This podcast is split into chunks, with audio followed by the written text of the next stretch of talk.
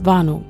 Diese Folge enthält detaillierte Gewaltbeschreibungen, Kraftausdrücke und behandelt Themen wie Suizid und Missbrauch. Solltest du selbst betroffen sein, empfehlen wir dir, diese Folge zu überspringen. Hilfsangebote findest du in den Show Notes und der Folgenbeschreibung.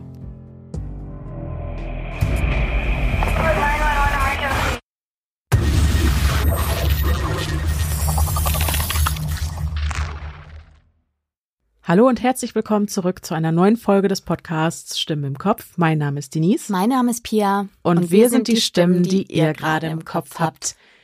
Lang, lang ist es her. Irgendwie schon, ne? Es kommt einem immer Ich so liebe vor. diesen Singsang. Das ist für mich eine, eine kleine ein Musik, ist das. Ja, genau. Ja, ja Tradition ja. muss man wahren. Absolut. Also können, wie ist es dir in der letzten Woche ergangen? Boah. Nicht weinen. Mein Hirn ist Matsch. Ich hab, äh, war ganz viel im Studio und habe Hörbücher gesprochen, was ja mein Hauptjob ist. Und ähm, genau, zur Krönung dieser Woche treffen wir uns hier und nehmen eine wunderschöne neue Folge auf. Wie geht's dir denn? Was ja wohl sehr schön ist, dass wir uns hier jetzt. Ich freue mich, oder? Ja, ja, ja. Ja, das Gier noch ein bisschen Pause. So bisschen. Ich muss ja nur zuhören. Ja, okay. Ähm, wie geht's mir? Ja, also ich habe mir die Zeit nicht nur mit dem Release von unserem Merch und der Vorbereitung dieser Folge vertrieben, zu beidem gleich mehr, sondern auch mit der Organisation meiner ganzen Belege, um die Steuererklärung vorzubereiten, was uns auch schon auf direktem Wege zum Kooperationspartner der heutigen Folge führt. Werbung. Für mich war dieses ganze Steuerfinanzamtsding immer ein Riesenangstgegner und Pia weiß es. Ich denke jedes Jahr, nein, jeden Monat aufs Neue. Du machst das jeden Monat. Ich mache das jeden Monat, dass ich irgendwas falsch gemacht habe und äh, deswegen aus Versehen ins Gefängnis komme, was vollkommen na Quatsch und vollkommen unrealistisch ist. Aber Ängste sind ja selten rational. Genau. Und nur weil sie nicht rational sind, heißt das ja nicht, dass sie keine Berechtigung haben. So, genau. Die wollen auch gehört werden. Denjenigen unter euch, die genauso unsicher wie ich auf diesem Metier sind, den möchten wir die App Steuerbot ans Herz legen, weil die App euch das Einreichen eurer Steuererklärung nicht nur so einfach macht, wie es nur geht, sondern euch auch noch vor Fehlern bewahrt, die euch zwar nicht ins Gefängnis bringen, aber einfach ärgerlich sind. Und das tut sie, indem sie euch im Chat ganz konkret durch einen Fragenkatalog führt, sodass ihr unter keinen Umständen falsch abbiegen könnt. Und es geht auch noch schnell darüber hinaus. Mhm. Und alles, was ihr für das Einreichen eurer Steuererklärung mit Steuerbord braucht, ist euer Lohnsteuerbescheid. Den bekommt ihr von eurem Arbeitgeber. Und wenn ihr dann alle eure Angaben in der App gemacht habt, wird eure Steuererklärung über die offizielle Elster-Schnittstelle ganz automatisch ans Finanzamt übermittelt. Genau so funktioniert's. Und dann könnt ihr euch im Idealfall über eine fette Rückzahlung freuen. Und die Chancen, dass dieser Fall eintritt, stehen sehr, sehr gut. Denn laut der Auswertung des Statistischen Bundesamts haben bereits mehr als 12 Millionen Menschen Steuerrückerstattungen bekommen. Und das im Durchschnitt in Höhe von 1095 Euro. Lohnt sich also. Ende September ist die Steuerfrist und somit die letzte Möglichkeit, sich sein Geld für 2022 in diesem Jahr zurückzuholen. Also solltet ihr mit eurer Steuererklärung nicht mehr allzu lange warten. Und noch ist auch unser Code Stimmen komplett in Großbuchstaben geschrieben gültig, mit dem ihr 10 Euro Rabatt bekommt, wenn ihr euch für die Nutzung der App Steuerbot entscheidet. Mit dem Code kostet euch die Steuererklärung mit Steuerbot nur noch 19,95 anstatt der regulären 29,95 und solltet ihr weniger als 100 Euro zurückerstattet bekommen, dann ist die App für euch vollkommen kostenlos. Wenn ihr Geld zurückerstattet bekommt, geht ihr also in jedem Fall mit Gewinn aus der Sache raus und wenn nicht, dann habt ihr durch die Verwendung von Steuerbot keine Verluste gemacht. Zudem ist Steuerbot der derzeit günstigste Anbieter auf dem Markt. Alle Infos zu dem Angebot findet ihr auch nochmal in der Folgenbeschreibung, den Shownotes und in unserem Linktree. Dü, dü, dü, Werbung Ende. So, jetzt aber wie äh, eben angekündigt zum nächsten Punkt auf unserer Tagesliste. Wir haben Merch. Ja! Boah, Freunde, finally! Es, es war ein Ritt, ne? Mhm. Du hast das echt äh, oh. Das war auch Denise Aufgabe im Alleingang. Von daher muss ich einmal sagen, thank you. Ja, sehr gerne. Aber es wurden mir so ein paar mhm. minder Knüppel, große Steine in den Weg gelegt. Ich weiß gar nicht warum. Wir wollten eigentlich letztes Jahr schon Merch auf den Markt bringen, aber irgendwie ist wirklich, Leute, es war nur Chaos. Und einige werden es auf Instagram mitbekommen haben. Unser Release war auch eher holprig, weil auf einmal gar nichts mehr funktionierte. Und Unangenehm. Ich war die ganze Zeit mit dem, äh, ist das dann ein Drittanbieter? Ich weiß es nicht. Ich war auf jeden Fall mit unseren Partnern, äh, die uns dabei unterstützen, den Merch umzusetzen, in Kontakt. Jetzt habe ich auch noch eine Mail gekriegt, weißt du. Noch eine Mal. ist jetzt egal. Ja. Es gehört sich anscheinend so, wenn es um das Thema Merch geht. Ja, äh, wir waren die ganze Zeit im Kontakt und haben die ganze Zeit versucht, diese Fehler zu beheben. Und dann ähm, wurde ich auch noch darauf aufmerksam gemacht. Wir hatten vorher ein anderes Hörerherzchen. Genau. Gut, dass Und- wir dazu noch mal einen Ton sagen. Voll, Fall. ja. Ähm, unser Hörerherzchen-Design war erst ein anderes. Und das Design entworfen haben wir vor sehr, sehr langer Zeit schon, muss man Mhm. Letztes sagen. Jahr. Letzt, ja. Weil wir ja letztes Jahr schon Merch machen wollten. Genau. Und wir hatten uns damals sogar rechtliche Beratung eingeholt, weil das halt sehr an so einen Instagram-Sticker angelehnt war. Und wir wollten halt abklären, ist das fein, so urheberrechtstechnisch. Und da wurde uns gesagt, ja, passt. Ja, solange das von Genau. Millionen von Leuten jeden Tag genutzt werden Genau. kann und sei es über eine App, ist das fein Mhm. und es ist völlig in Ordnung, dann könnte es verwendet Richtig. werden.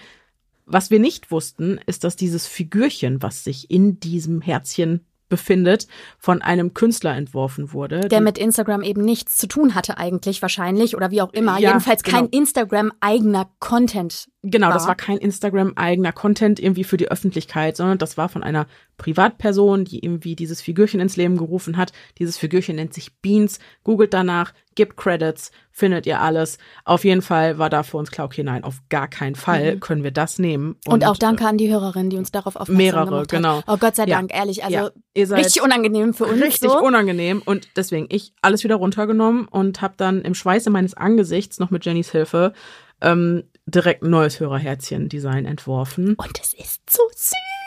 Ja, ich muss, ich bin auch sehr happy. Ich bin fast froh, dass wir das, aber ich find's noch süßer. Ich auch. So, und jetzt kommt die Krönung. Und das habe ich dir, Pia, auch noch nicht erzählt. Mhm.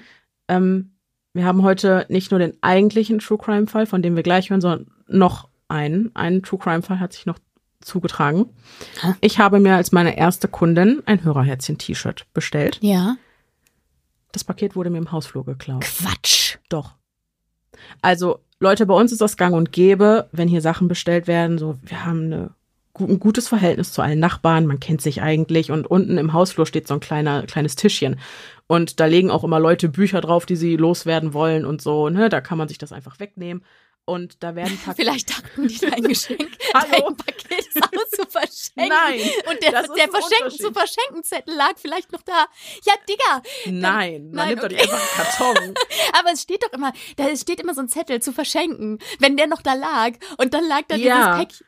Ja, okay. Weiß ich nicht, aber ich glaube nicht, weil es ist eben hier im Haus auch gang und gäbe, dass wenn ein Paket kommt und man kann es nicht annehmen, dass es einfach auf diesen Tisch gelegt wird und man nimmt es sich dann irgendwann weg. Und das, ich wohne hier seit zig Jahren und es ist nie was weggekommen. Bis jetzt. Mhm.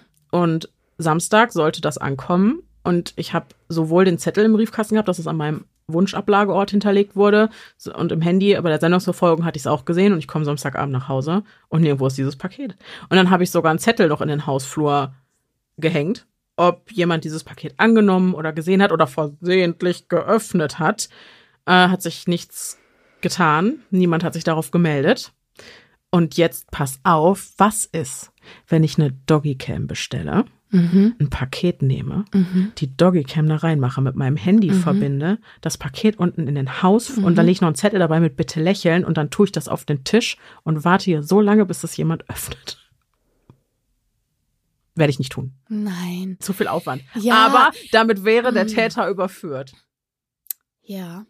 Aber das erinnert mich sehr, das wird nicht funktionieren, weil das erinnert mich sehr an die Geschichte mit dem Mentos und der Cola. Kennt, kennt ihr die Geschichte? Äh, Habe ich die schon mal erzählt?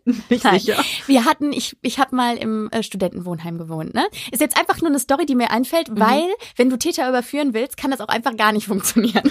Also, Okay, ich bin gespannt. ich habe im Studentenwohnheim Wohnheim gewohnt. Auf diesem, in diesem Studentenwohnheim gab es im, in jedem Geschoss eine Gemeinschaftsküche. Mhm. In dieser Gemeinschaftsküche gab es logischerweise einen Kühlschrank und in diesem Kühlschrank waren Lebensmittel Ja. von Leuten mit Mhm. Zetteln. Ah, ich weiß, was ihr. Ja. Und es gab einen, kennst du die Geschichte? nee, aber ich kann es mir denken. Es gab einen Lebensmittelklauer. Es äh, gab also Joghurtbecher, äh, die gemobst wurden. Ähm, es gab irgendwelche äh, äh, äh, Käse, was weiß ich, äh, Packungen, wo dann irgendwie Scheiben fehlten und sowas. Es, also es gab einen Lebensmittelklauer. Den wollten wir also entlarven. Also kauften wir nicht dumm eine Flasche Cola. Eine kleine Flasche Cola, denn es entwand, entschwand auch schon mal Cola aus diesem Okay. Kühlschrank. Kauften eine kleine Flasche Cola und äh, haben mit einem Faden eine Mentos-Kugel in den Deckel drapiert. Nicht schlecht. Dann haben wir diese Flasche so präpariert, dass es aussah, als wäre sie nicht geöffnet worden. Das heißt, auch dieses Siegelchen oben haben wir wieder zusammengedingst mit einem Feuerzeug, liebe Freunde. Ich finde das witzig, was Und- für ein Aufwand man ja, betreibt. ja, wir waren aber richtig Nur für sauer. ein bisschen ja, Genugtuung. also nee, es war, wir waren wirklich richtig ich sauer. bin auch richtig sauer.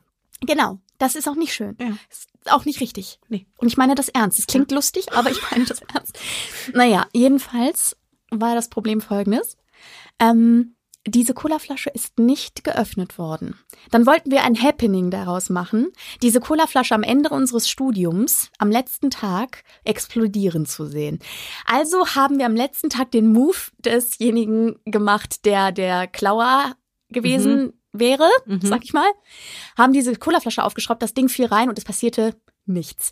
Denn ich glaube, dieser Mentos war so durchgeweicht von der Kohlensäure so. in diesem Dings, Mhm. dass der quasi schon seine komplette Wirkung verloren hatte. Das heißt, es hätte sowieso nicht funktioniert. Mhm. Aber wir waren jeden Tag gespannt darauf, eine Tropfenspur zu einem Zimmer zurückverfolgt. Ja, und ich, ey, dieser Moment, wo diese Person diese Kamera guckt, da steht bitte lächeln. Ja, Aber ich achte jetzt, sollte jem, jemals jemand hier mit so einem T-Shirt rumlaufen. ja ne? ohne Scheiß. Das ich, ist die Ich hol mir das wieder. Ja, auf jeden Fall. Ziehst du direkt aus. Ja. Ich hoffe, dieser Person, Dass der Bilder immer- dass der immer die Ärmel nass werden, wenn die sich die Hände wäscht. Ich habe, hast du ein Hoodie bestellt? Nee, T-Shirt, aber für alle, egal was die trägt. Okay. Immer die Immer Ärmel die nass. Ärmel nass. Ist ekelhaft. Ja, Ärmel nass. immer. Ja. Das ist so ein richtig harter Wunsch, dass dir immer die Ärmel nass werden, egal was du machst. Und dass du barfuß auf Legosteine trittst. Genau. So, So. meine Rache wird furchtbar. Ja. Und jetzt, äh, ich gebe es jetzt übrigens dran. Ich werde mir kein neues T-Shirt bestellen. Ich warte jetzt darauf, bis meine Mama oder so mir eins schenkt. Weil offensichtlich hat das nicht sein sollen. Keine Ahnung. Ja. Außerdem habe ich keinen Bock, dass hier wieder was hingeliefert wird. ne? Das, Das verstehe ich. Das ist einfach. Ja. Ja, okay. So, Merch. Kriegt ihr unter Stimmen im Kopf.store. So. That's. Ist auch nochmal alles verlinkt, findet ihr auch im Linktree, in der Folgenbeschreibung und so weiter. Nächster Tagespunkt. Endlich der Fall. Der richtige Fall, um den es heute geht. Das, denn das, das war noch nicht Crime genug. Ich habe ähm, einiges an Feedback gekriegt zu den O-Tönen in der letzten Folge. Für ein paar waren sie zu lang. Mir haben aber auch viele, vor allem äh, privat geschrieben, dass sie das gerade eben gut finden, dass man so ein bisschen ne, ähm, die Person besser greifen kann, die da verhört wird. Und ich habe mir das zu Herzen genommen. Auch in dieser Folge wird es O-Töne geben, aber die sind sehr kurz. Und wie gesagt, auch da wieder inhaltlich keine Sorge. Ihr werdet folgen können. Ich erzähle danach alles nochmal auf Deutsch. Aber wie gesagt, die sind wirklich sehr, sehr kurz. Also es dient auch wirklich, was gesagt wird, ist völlig wurscht. Es geht nur einfach um, wie redet die Person und wie gibt sie sich und wirkt sie verängstigt, wirkt sie gelassen und äh, darum geht's. Dann haben wir auch noch einen äh, O-Ton der etwas anderen Art in dieser Folge, möchte ich sagen. Ist wieder ein bisschen ähm, Event-Hörspieliger, so wie ihr es vielleicht aus der Jeffrey Dahmer-Reihe kennt. Ähm, das kann ich schon mal anteasern. Ich möchte aber noch nicht zu viel verraten und ich würde sagen, da sprechen wir nach dem Fall auch nochmal drüber. Und ich habe gehört, du hast uns heute mal wieder einen Serientäter mitgebracht. Das ist vollkommen richtig. Da bin ich gespannt. Also das heißt, heute ist wieder so richtig klassisch True Crime angesagt. Richtig. So, Cool. Ich dann bin gespannt. Lehnen Sie sich zurück und lauschen Sie. Wir legen los.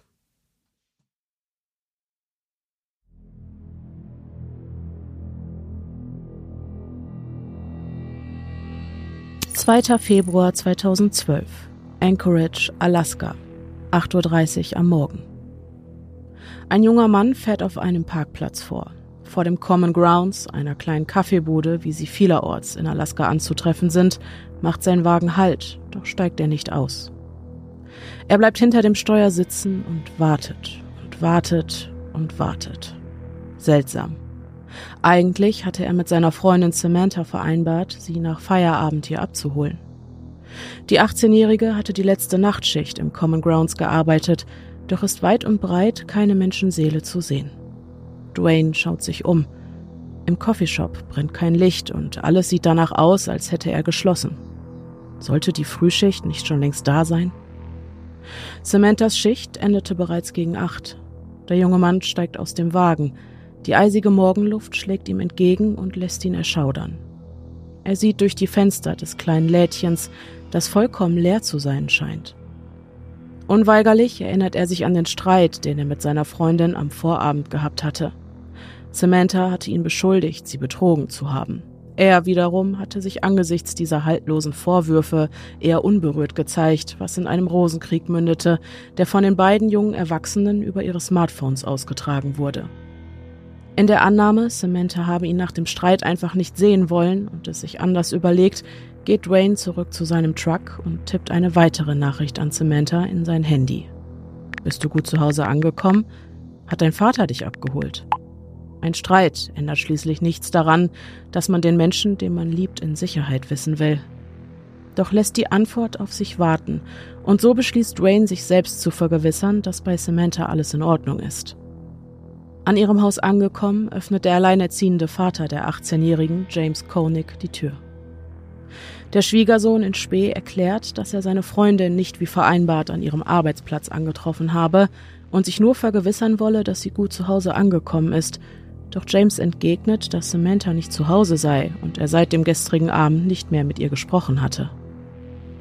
Die beiden Männer nehmen daraufhin in der Küche Platz und versuchen auf allen erdenklichen Wegen, die verschwundene Samantha zu erreichen, doch jeder ihrer Versuche scheitert. Bis plötzlich das Display von Dwayne's Handy aufleuchtet. Endlich. Aufatmen. Eine Nachricht von Samantha. Zwar schreibt sie, dass sie noch immer sehr wütend auf Dwayne sei, doch gehe es ihr gut. Sie brauche lediglich etwas Abstand und Zeit, und die wolle sie bei ihren Freunden verbringen. Außerdem bittet sie Dwayne in der Nachricht, auch ihren Vater wissen zu lassen, dass sie in den nächsten Tagen nicht nach Hause kommen wird, dass es ihr gut geht und dass er sich keine Sorgen machen soll. Dwayne zeigt James die Nachricht und beide Männer sind sich einig. Es ist in höchstem Maße ungewöhnlich für Samantha, ihren Vater nicht direkt zu kontaktieren. Seit ihrem zweiten Lebensjahr waren es immer nur die beiden gewesen. Ein Team, ein unschlagbares Duo, das all die kleinen und großen Hürden eines Alleinerziehenden und einer Heranwachsenden gemeinsam bestritt. Vater und Tochter gegen den Rest der Welt. Umso eigenartiger ist es, dass James Tochter ihn plötzlich ausschließt. Auch, dass sie alle vorherigen Anrufe und Nachrichten ignorierte und alle noch folgenden ignorieren wird, wohl wissend, dass ihr Freund und ihr Vater in Sorge um sie sind, passt einfach nicht zu ihr. Bis in die späten Abendstunden versuchen James und Dwayne alles, um Samantha irgendwie an den Hörer zu kriegen. Vergeblich. Kein Telefonat, keine SMS, kein weiteres Lebenszeichen. Am nächsten Morgen meldet James seine Tochter bei der Polizei als vermisst. Als diese daraufhin im Common Grounds anruft, der Ort, an dem sich Samantha Koenig zuletzt aufgehalten haben soll, werden sie vom Inhaber darüber in Kenntnis gesetzt, dass es in der Nacht, in der die vermisste Schicht hatte, einen Raub gegeben haben soll und auch ihr Vorgesetzter habe sie seither nicht erreichen können.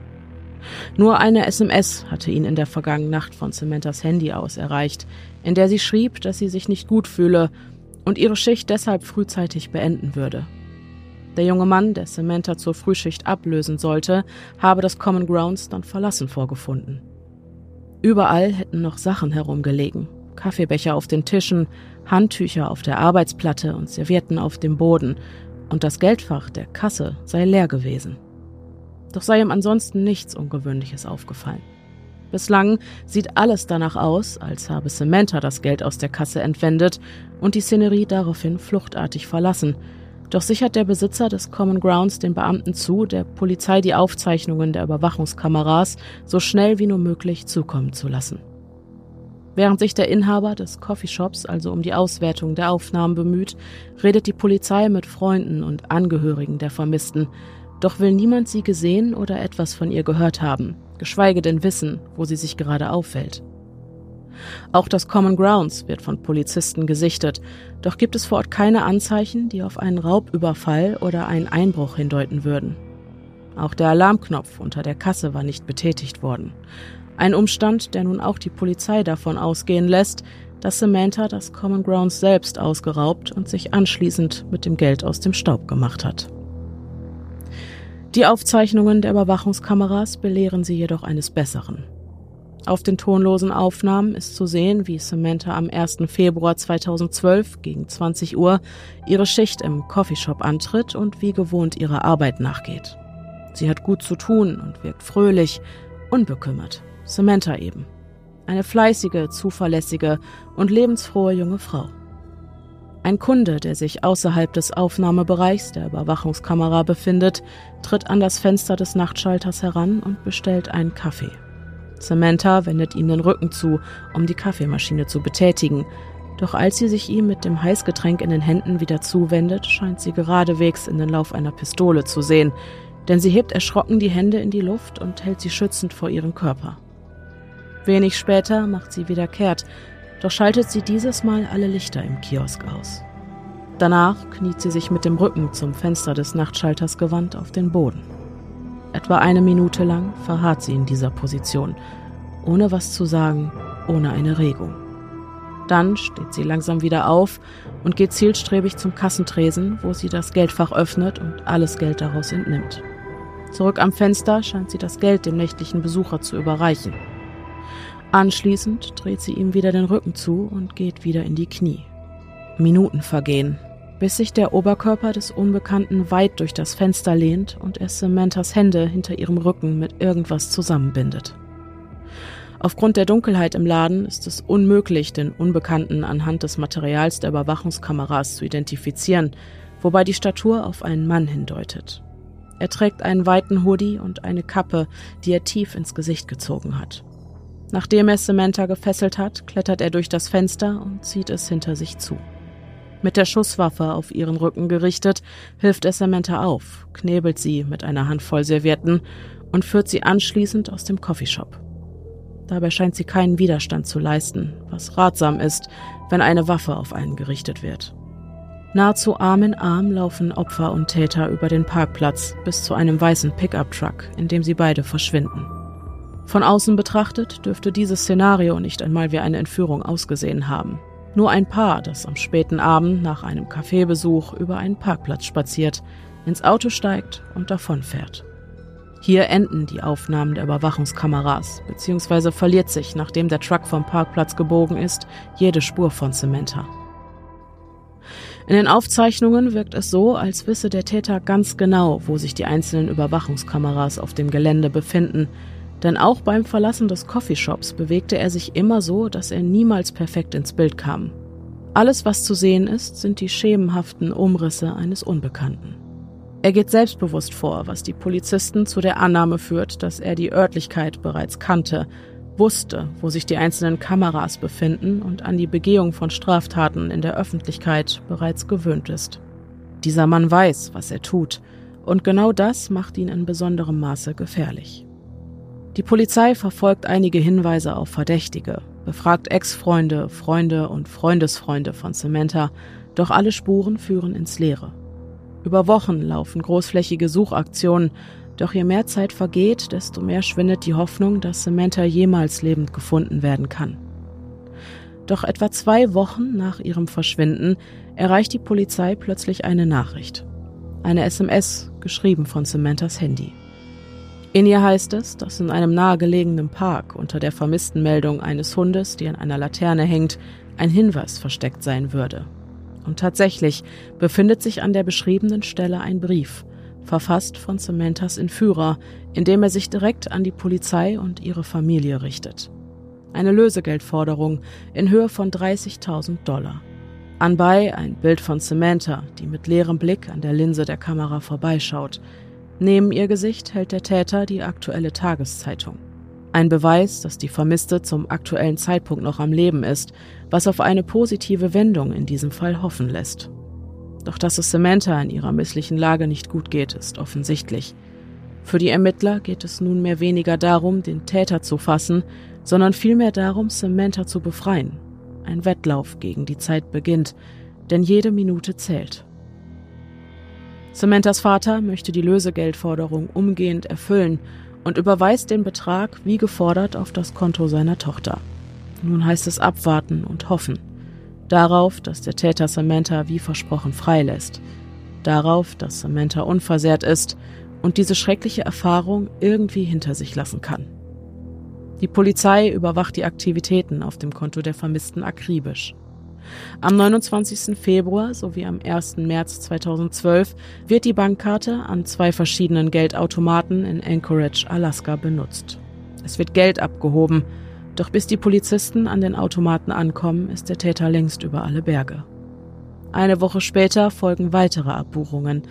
Dieses Mal wurde die EC-Karte in anderen US-Staaten verwendet, darunter New Mexico, zweimal am 7. und einmal am 9. März und einmal Texas am 11. März. Ganze vier Wochen nach Samanthas Verschwinden dann endlich der Durchbruch. Auf dem Überwachungsvideo eines Geldautomaten können die Ermittler das Auto des Entführers entdecken. Ein weißer Ford Focus, Baujahr 2012. Umgehend wird eine Fahndungsmeldung an alle texanischen Behörden geschickt und damit in ganz Texas nach dem Fahrzeug gesucht. Weitere sechs Tage vergehen, bis ein Autobahnpolizist ein Auto entdeckt, das auf die Beschreibung des weißen Fords passt. Unter dem Deckmantel einer allgemeinen Verkehrskontrolle winkt er den Wagen aus dem Straßenverkehr. Hinter dem Steuer sitzt ein Mann in den 30ern, athletischer Körperbau, dunkles Haar und dunkle Augen. Und, das verraten seine Fahrzeugpapiere, er stammt ursprünglich aus Anchorage, Alaska. Der Name des Mannes ist Israel Keys, ein Volltreffer. Der Polizist wirft einen Blick auf die Rückbank des Wagens und entdeckt dort eine Pistole, Bargeld und die EC-Karte der vermissten Samantha Koenig. Hinreichende Beweise, um den Fahrer des Ford Focus festzunehmen. Officer Brian Henry von der Texas Highway Patrol Corporal verhaftet den Verdächtigen auf dem Parkplatz des Cotton Patch Cafés in Lufkin, Texas und nimmt ihn in Gewahrsam. Anschließend wird Keys nach Alaska ausgeliefert. Um aus dem Mann, den sie für den Täter halten, herauszukriegen, wo sich Samantha zum jetzigen Zeitpunkt befindet, ruft die Polizei in Alaska das FBI zur Hilfe. Keys wird vernommen, doch verweigert er jegliche Aussage, bis die Ermittler ihm nicht ein ganz bestimmtes Versprechen abgenommen haben. some way ensure, somehow ensure that uh, we could work out some sort of agreement that, you know, I give you all the answers on these cases and families get closure. You find as many as many of them as possible, and um, and in return for that, you know, I you know I don't plan on being around a whole lot longer, but a really big concern to me is. Um, you know, my kid's going to be around. I, I don't want her to like type my name in the computer and have it pop up like, you know. I, you know, I already know stuff's going to come up. I know that, but um, I just uh, trying to minimize that at this point. I guess is is what I was hoping to do, and um, apparently it's going to be really difficult uh, to get that assurance. So I'm trying to, you know, figure out a way we can still do that. Eastward Keys sagt, dass es schon einen Weg gäbe, wie er der Polizei und dem FBI alle Informationen offenlegen könnte. Man müsse ihm versprechen, eine Vereinbarung zu treffen. Bedingung seiner Aussage ist es, dass so wenig Informationen wie möglich an die Öffentlichkeit geraten und die Presse nicht weiter in den Fall involviert wird. Aus Sorge um seine zehnjährige Tochter wolle er um jeden Preis verhindern, dass die Medien seinen Fall ausschlachten, denn er befürchte, dass das, was mit seiner Aussage ans Licht kommen wird, ihr Leben zerstören würde. Der Druck für die Ermittler steigt, schließlich sind sie auf das, was dieser Mann weiß, angewiesen. Das Leben einer unschuldigen jungen Frau steht auf dem Spiel. Ein Drahtseilakt, denn man muss an die relevanten Informationen kommen, darf aber nicht zu fordernd sein, denn dann machen die Täter dicht. Es liegt nun an den Ermittlern, diesem fremden Mann irgendwie näher zu kommen, ein Vertrauensverhältnis aufzubauen, um sein gut gehütetes Geheimnis zu lüften. Ein gegenseitiges Belauern und umeinander herumtänzeln beginnt. Israel Keys gibt sich während der gesamten Befragung unbekümmert und selbstbewusst, macht sogar Witze, lacht und scherzt herum. Dieser Mann weiß, dass er am längeren Hebel sitzt. Schließlich nehmen die Beamten sein Angebot an, versprechen, dass so wenige Informationen wie möglich nach außen dringen werden, wenn er ihnen Cementas Aufenthaltsort verrät. Und Israel Keys gesteht.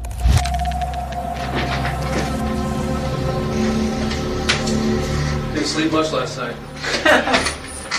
no, not that. These are good workout apparently. I had muscles sore this morning. I didn't even know I had. Really? Well, I was smart. I would let them come to me. Just remote area. Der Verdächtige gesteht, Samantha Koenig am Abend des 1. Februar 2012 aus dem Common Grounds in Anchorage entführt zu haben. Er brachte sie zu seinem Haus, wo er sie im Geräteschuppen fesselte und einsperrte. Bevor er die 18-Jährige sich selbst überließ, habe er ihr erklärt, dass er Lösegeld fordern wolle, doch gab er ihr das Versprechen, sie wieder freizulassen, sobald ihn das Geld erreicht habe. Dann habe er Samantha befohlen, sich auf den Bauch zu legen. Als sie daraufhin angefangen habe zu weinen und ihn anzuflehen, will Keith entgegnet haben, ach komm schon, du wusstest doch, dass das passieren wird. Nur wenige Meter von seinem Haus, seiner nichtsahnenden Freundin und seiner schlafenden Tochter entfernt, hielt Israel Keys eine junge Frau gefangen und vergewaltigte sie. Dabei hebt der Täter mehrfach während seiner Befragung hervor, wie tapfer Samantha war, wie bereitwillig sie alles mitgemacht, sich nie beschwert oder ihm widersetzt hatte. Und doch war all das für ihn nicht gut genug, um die 18-Jährige am Leben zu lassen. Nach der Vergewaltigung erwürgte er sie mit bloßen Händen. Ihre Leiche ließ er im Schuppen zurück und anschließend entspannte er im Haus bei einem Glas Wein.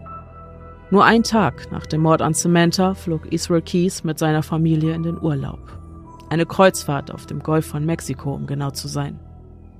Nach seiner Rückkehr, eine Woche später, stattete Keys Samanthas Leiche im Geräteschuppen erstmals wieder einen Besuch ab. Zu seiner Überraschung waren die sterblichen Überreste aufgrund der bitteren Kälte, die zu dieser Zeit in Alaska herrschte, kaum vom Verfall gezeichnet. Und da sei ihm eine Idee gekommen. Warum nicht wirklich Profit aus dem Mord schlagen? Sehen, wie weit er mit dieser Scharade kommen könnte. Alles, was er brauchte, war ein Beweis dafür, dass die entführte Samantha noch am Leben war. Mit Make-up zauberte er der Toten wieder Farbe ins Gesicht. Die Augenlider nähte er mit Angelschnur an der Lidfalte fest, damit Samanthas Blick wieder offen und wach wirkte. Er positionierte die Leiche auf einem Stuhl, hielt die aktuelle Tageszeitung neben ihr Gesicht und drückte auf den Auslöser. Anschließend zerstückelte er die Leiche und entsorgte sie in einem See nördlich von Anchorage. Als die Polizei das Foto mit der Lösegeldforderung in den Händen hielt, war Samantha also bereits seit einer Woche tot. Für die Ermittler, ganz zu schweigen von ihren Angehörigen, ein herber Rückschlag. Doch dann gesteht Israel Keys etwas noch viel Unglaublicheres. Er sagt aus, dass er seit geraumer Zeit ein Doppelleben führe bei Tag das eines liebenden Familienvaters und bei Nacht das eines kaltblütigen Killers. Und das seit über 14 Jahren. There is no one who knows me or who has ever known me who knows anything about me really. I'm two different people basically. How long have you been two different people? Long time. 14 years.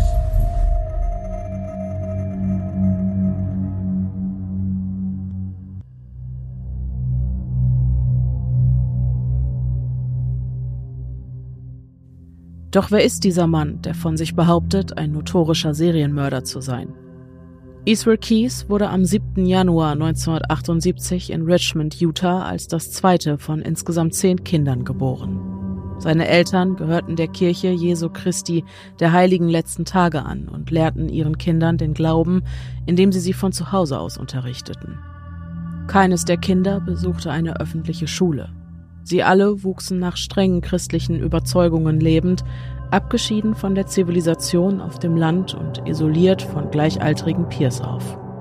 Die Familie war sehr arm, so arm, dass Israel und seine Geschwister zeitweise in Zelten auf dem Grundstück schlafen mussten, weil die Einraumhütte der Eltern zu klein für die Sprösslinge war. Auch fließendes Wasser oder Strom gab es in der Einöde nicht, und genug Essen kam nur auf den Tisch, wenn die Kinder ihren Beitrag leisteten, indem sie im Wald hinter dem Haus wild jagten. Auch Holzhacken für die harten Winter gehörte zu ihren täglichen Aufgaben. Als Keith fünf Jahre alt war, zog er mit seiner Familie auf ein abgelegenes Grundstück in Colville, Washington. Doch auch hier bot die Einraumhütte nicht genügend Platz, um allen Kindern ein sicheres Dach über dem Kopf zu bieten. In Colville freundete sich Familie Keys mit dem benachbarten Chevy Kiowa an, der später im Jahr 1966 für einen Dreifachmord verurteilt wurde. Um sich die Langeweile irgendwo im Nirgendwo zu vertreiben, jagte Kies also schon in jungem Alter alles, was einen Herzschlag hatte. So beschreibt er es. Einst häutete er vor einer Gruppe Gleichaltriger ein Reh bei lebendigem Leibe. Eine Aktion, infolgedessen er von den anderen Jugendlichen aus der Gegend geächtet und gemieden wurde, wobei eines der Mädchen aus dem Ort zu sagen pflegte, dass ihr Kies bloße Anwesenheit eine Gänsehaut bescherte.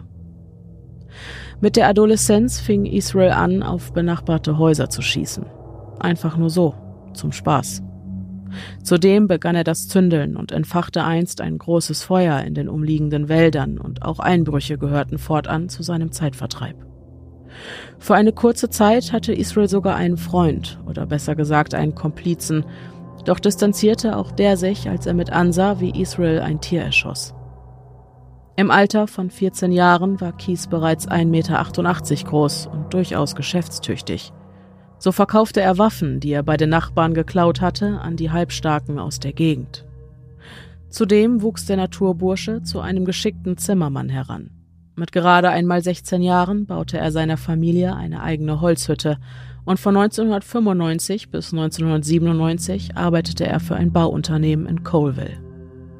Zur selben Zeit führte Israel immer ein Tagebuch aus seiner frühen Kindheit mit sich, das mit Bibelversen gefüllt war und in dem er seine täglichen Sünden dokumentierte, für die er sich schämte, so wie zum Beispiel die Begierde nach seiner damaligen Freundin.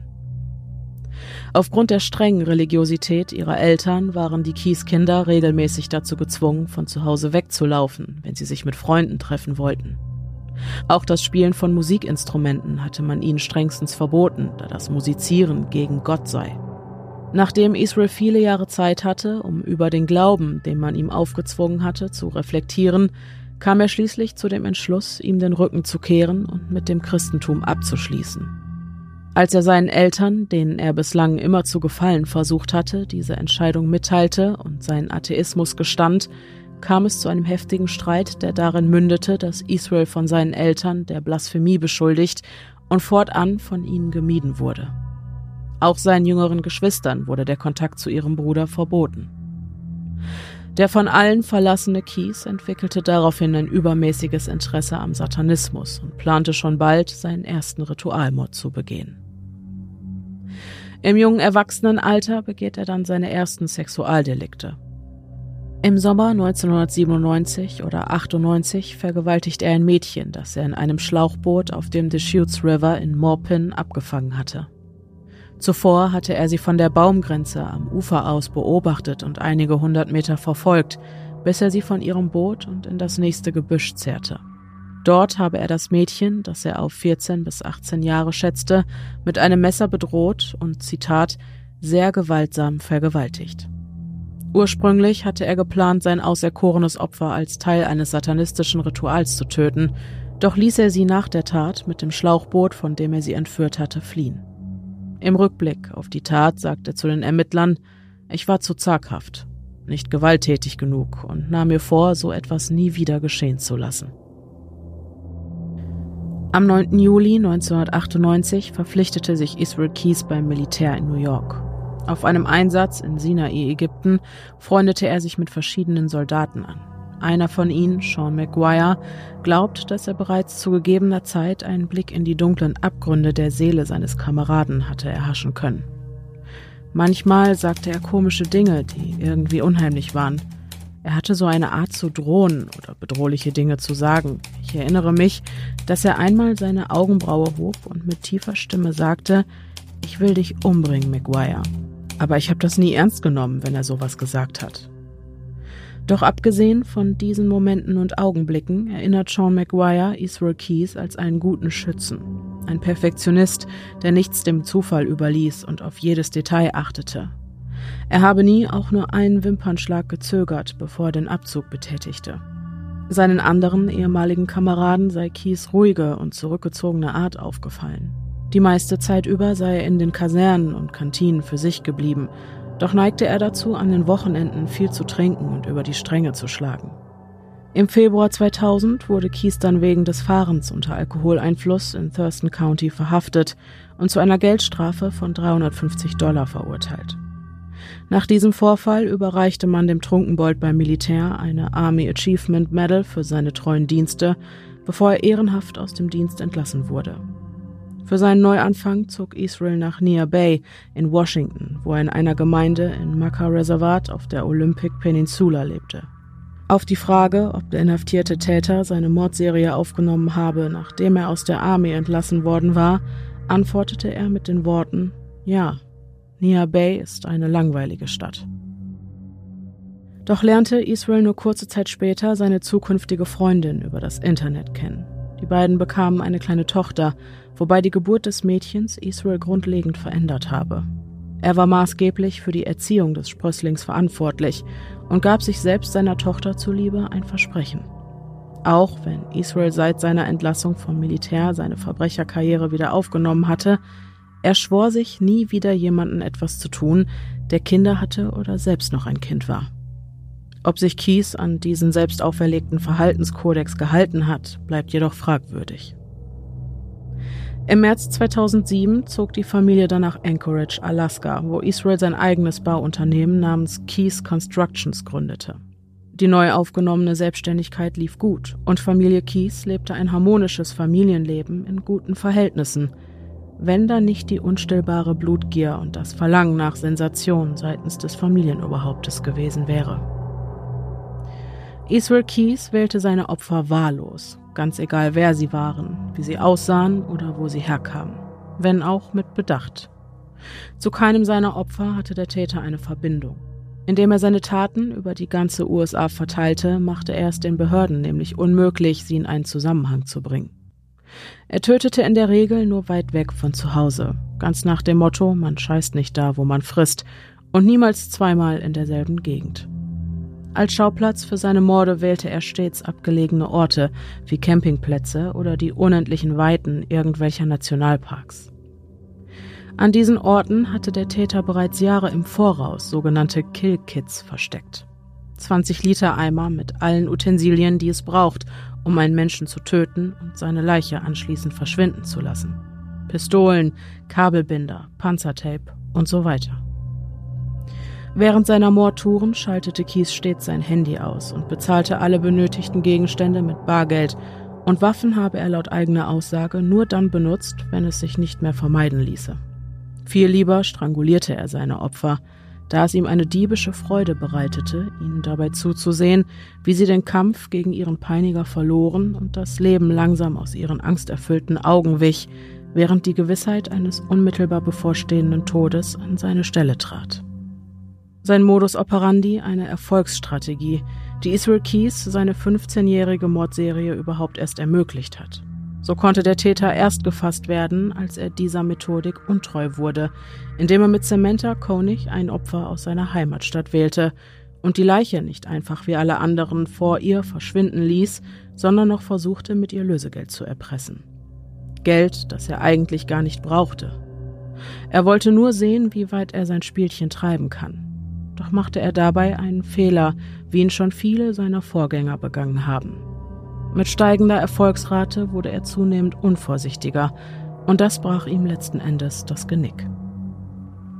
Auch wenn Keys während seiner Zeit bei der Army keine Morde begangen haben will, so gesteht er zweimal versucht zu haben, Frauen zu vergewaltigen. Einmal eine Sexarbeiterin während seines Aufenthaltes in Ägypten und ein anderes Mal wenig später eine Studentin, die Israel auf einem seiner Einsätze kennengelernt hatte.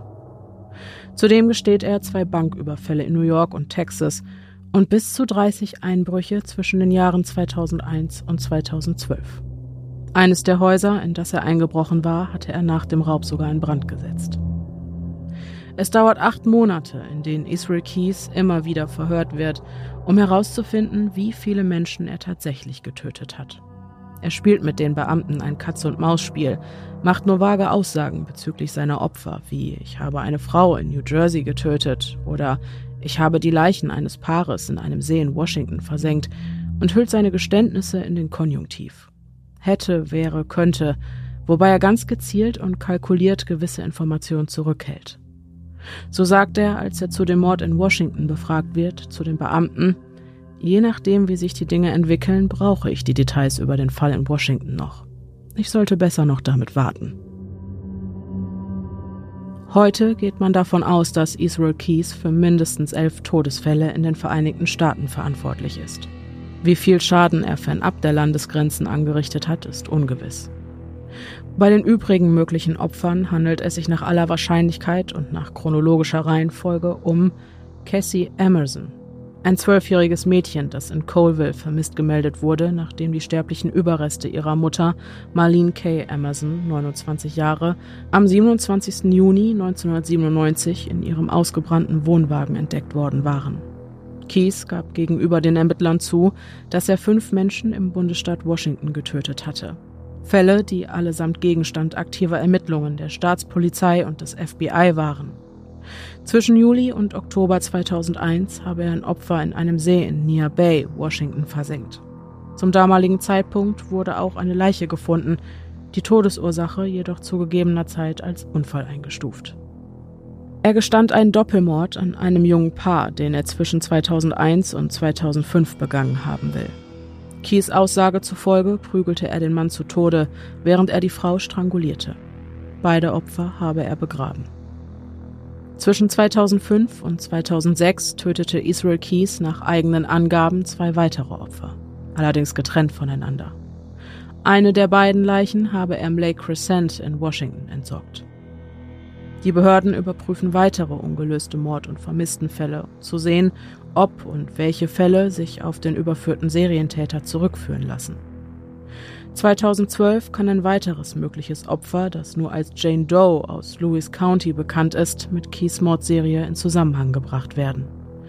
Eine Frau, deren Leiche am 7. April 2011 von einem vorbeifahrenden Autofahrer in der Gegend von Peterman Hill in Morton, Washington gefunden wurde. Erst im Jahr 2020 kann das Opfer dann offiziell identifiziert werden. Die Identität der Toten wurde bis heute jedoch nie öffentlich bekannt gegeben. Keys gestand auch mindestens ein Mord im Bundesstaat New York. Doch hatten die Behörden bis Ende 2012 noch nicht die Identität, das Alter oder das Geschlecht des Opfers ermittelt, geschweige denn herausfinden können, wann und wo sich der Mord ereignet hatte. Nichtsdestotrotz halten die Experten Keys Geständnis für glaubwürdig. Zudem wird Israel Keys verdächtigt, an einer Serie von Verbrechen des Boca Killers aus dem Jahr 2007 in der Nähe von Boca Raton, Florida beteiligt gewesen zu sein. Der erste Fall dieser Mordserie war der Mord an Randy Ann Mallitz Gorenberg. Die 52-Jährige wurde am 23. März 2007 vom Parkplatz der Boca Town Center Mall entführt. Nur eine Stunde später wurde die Leiche mit zwei tödlichen Schusswunden an einem anderen Ort wieder abgelegt. Das zweite Verbrechen war die Entführung einer unidentifizierten Frau, die behauptete, sie und ihr kleiner Sohn seien am 7. August 2007 vom Parkplatz desselben Einkaufszentrums entführt, jedoch unversehrt wieder freigelassen worden, nachdem der Angreifer sie gezwungen hatte, Bargeld aus einem Geldautomaten abzuheben. Obwohl der Entführer eine Maske und eine Sonnenbrille trug, habe sie einen flüchtigen Blick auf sein Gesicht erhaschen können – woraufhin sie ihn bei der Polizei als einen großen, athletisch gebauten Mann mit langen Haaren beschrieb. Eine Beschreibung, die im Großen und Ganzen auf Keys passt. Der dritte Fall in Boca, der ebenfalls auf Keys Konto gehen könnte, war der Mord an der 47-jährigen Nancy Buciccio und ihrer siebenjährigen Tochter Joey Buciccia Hauser, die am 12. Dezember 2007 auf dem Parkplatz der Boca Town Center Mall erschossen in ihrem Fahrzeug aufgefunden wurden. Die Behörden glauben, dass Keys auch die 48-jährige Deborah Feldman, eine Sexarbeiterin mit Drogenproblemen, ermordet haben könnte. Der Suchverlauf seines Browsers verriet den Ermittlern, dass Keys kurz vor seiner Verhaftung häufig auf seinem Computer nach neuen Meldungen bezüglich des vermissten Falls im Netz gesucht hatte. Deborah Feldman wurde zuletzt am 8. April 2009 in ihrer Wohnung in Hackensack, New Jersey gesehen. Ihre Leiche konnte jedoch nie gefunden werden. Ermittler zeigten Kies ein Bild der Vermissten, woraufhin er zögerte, bis er schließlich sagte, dass er über sie noch nicht sprechen wolle. Es wird vermutet, dass Kies die Leiche der Frau in der Nähe vom Tupper Lake in New York vergraben hat. Am 28. Mai 2011 wurde Madison alias Maddie Geraldine Scott zuletzt in den frühen Morgenstunden am Hawksback Lake in der Nähe von Vanderhoof, British Columbia gesehen, nachdem sie eine Party auf einem Campingplatz besucht hatte. Ihre sterblichen Überreste wurden ganze zwölf Jahre später, im Mai 2023, gefunden. Der Hawksback Lake ist 33 Autostunden von Anchorage, Alaska entfernt, wo Keys zu dieser Zeit lebte. Er wählte seine Opfer danach aus, wie unwahrscheinlich es war, dass ihr plötzliches Verschwinden mit ihm in Verbindung gebracht werden konnte. Zudem, so sagte er selbst, habe er sie nicht an diese abgelegenen Orte gebracht, sondern sie zu sich kommen lassen. Für seine Raubzüge fuhr der Serientäter oft bis nach Kanada, weshalb die Ermittler ihn auch mit dem Mord an der 22-jährigen Kanadierin Maddie konfrontieren. Keys konterte jedoch mit den Worten Kanadier zählen nicht. Am 9. Juni 2009, um kurz vor Mitternacht, brach der Serientäter in ein Einfamilienhaus in Essex ein. Zuvor hatte er die Bewohner, ein Ehepaar, beobachtet und die Telefonleitungen gekappt. Indem er eine Scheibe einschlug, verschaffte er sich Zugang zum Haus und begab sich auf direktem Wege in das Schlafzimmer, wo die 55-jährige Lorraine Courier sowie ihr 49 Jahre alter Mann Bill Courier friedlich schliefen. Er entführte beide aus ihrem Haus und brachte sie auf eine verlassene Farm in der Einöde, denn hier würde niemand die Schreie seiner Opfer hören.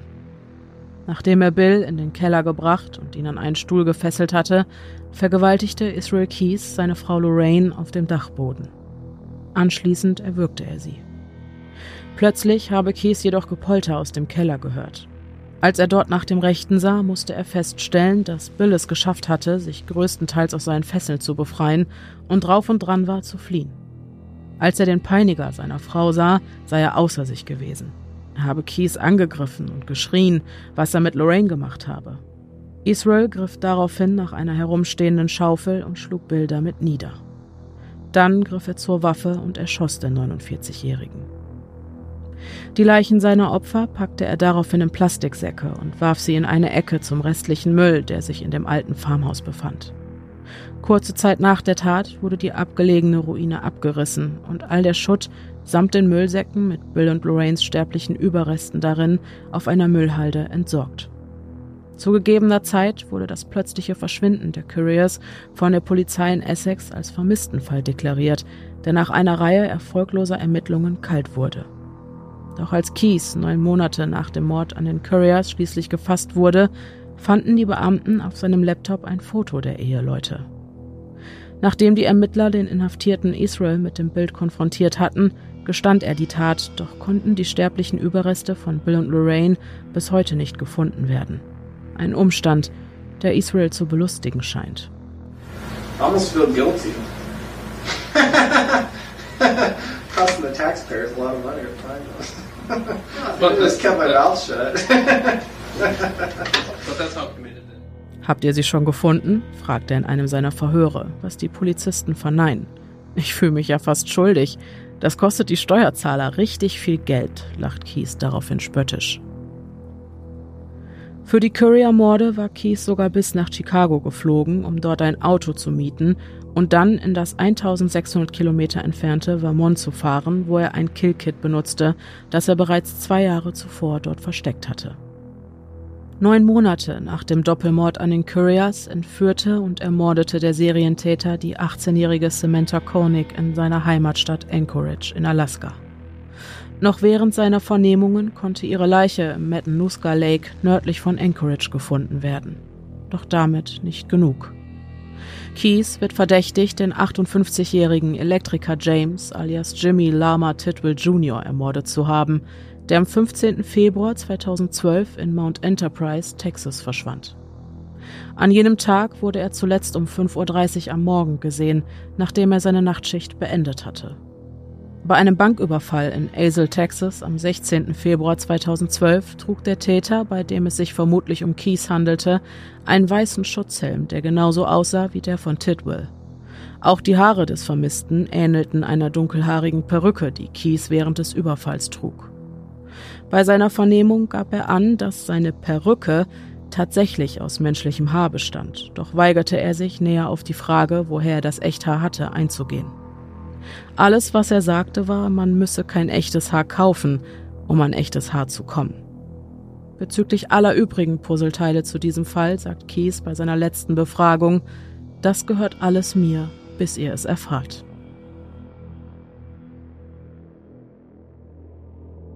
Während er auf seinen Prozess wartet, spricht Israel Keys immer wieder mit den Ermittlern. Dabei hält er immer wieder gezielt Informationen zurück, denn er will einen weiteren Deal mit der Strafverfolgung aushandeln. Israel Keys will um jeden Preis die Todesstrafe bekommen. Er ist es gewohnt, viel zu reisen, lebte bislang ein Leben in absoluter Freiheit. Da erscheint ihm eine lebenslange Haft in einer Gefängniszelle wie die Hölle auf Erden. Am Mittwoch, den 23. Mai 2012, unternimmt er dann während einer Routineanhörung einen Fluchtversuch. Er hatte die Holzspäne eines Bleistifts genutzt, um seine Handschellen zu öffnen. Um den Flüchtling zu überwältigen, mussten die anwesenden Polizisten einen Taser einsetzen. Beginnen sollte Israel Keys Prozess im März 2013, doch ist er es am 2. Dezember 2012 offenbar leid, auf sein Urteil zu warten. Im Alter von 32 Jahren nimmt sich Israel Keys in seiner Gefängniszelle das Leben, indem er sich mit einer Rasierklinge die Pulsadern aufschneidet und sich anschließend mit einem Bettlaken erhängt. Doch tut er dies nicht, ohne der Polizei weitere Brotkrumen hinzuwerfen. Unter seinem Leichnam fand man einen Abschiedsbrief, die Ode an den Mord, wie der Verfasser ihn nennt, und unter seinem Bett elf Bilder von Totenschädeln sowie die Zeichnung eines Pentagramms, die Kies mit seinem eigenen Blut gemalt hatte. Eines der Bilder ziert der Schriftzug Wir sind eins. Das FBI geht davon aus, dass die Anzahl der Totenköpfe mit der Gesamtzahl der Menschen, die Israel Keys zum Opfer gefallen waren, übereinstimmt, doch enthält der Abschiedsbrief, bei dem es sich ohnehin nicht um einen Abschiedsbrief im klassischen Sinne handelt, keine weiteren Hinweise. Vielmehr gewährt Israel Keys dem Beamten mit diesen handgeschriebenen Zeilen einen Blick in die Abgründe seiner Psyche.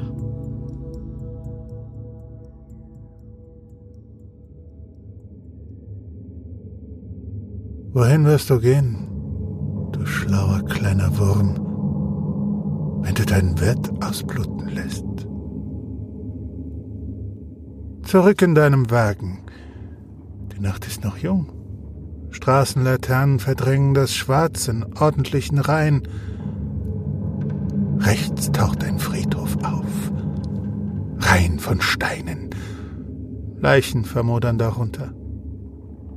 Schnell wendest du dich ab, drückst den Kopf in den Sitz, als du ein Stoppschild überrollst. Ein Lastwagen mit ausgeschalteten Scheinwerfern knallt mit voller Wucht in dich hinein. Dein Fleisch zerschmettert, während Metall explodiert. Du magst frei gewesen sein. Du hast es geliebt, deine Lüge zu leben. Doch hatte das Schicksal seinen eigenen Plan.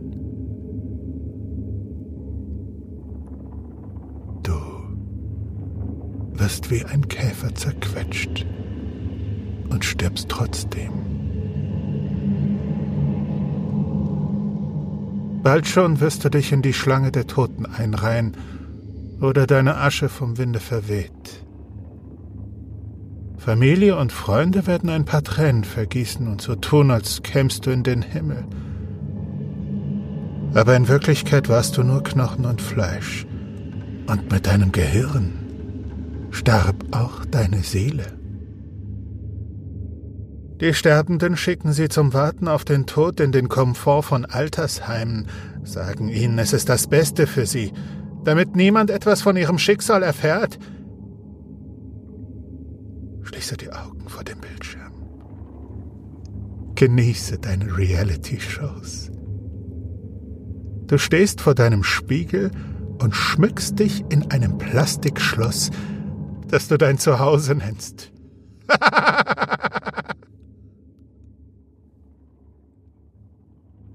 Land der Freiheit, Land der Lüge, Land des Plans, Amerikanisierung. Konsumiere, was du nicht brauchst, Stars, die du vergötterst. Verfolge das, was du als Traum ansiehst. Und dann heißt es American Die. Steig in dein großes Auto, damit du schnell zur Arbeit kommst. Über Straßen, die aus Dinosaurierknochen gemacht sind. Sieh auf die Uhr. Sitz auf deinem Arsch und spiel blöde Spiele auf deinem Handy. auf dem Papier an der Wand steht, dass du schlau bist. Der Test, den du gemacht hast, hat es dir verraten. Und doch würdest du immer noch kriechen wie das Ungeziefer, das du bist, wenn deine kostbaren Stromnetze erst einmal durchgebrannt sind.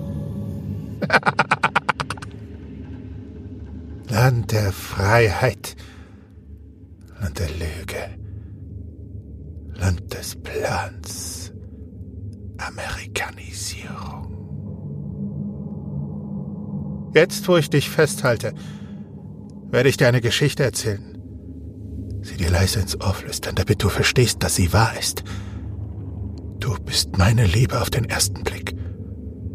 Und trotz deiner Angst, mir nahe zu sein, dringen meine Worte jetzt in einem intimen Vorspiel in deine Gedanken ein. Ich habe in deine Augen geschaut. Sie waren so dunkel, warm und vertrauensvoll als hättest du keine Sorgen oder Bedenken. Je unschuldiger das Spiel, desto besser die Möglichkeiten, diese Becken mit deiner Angst zu füllen.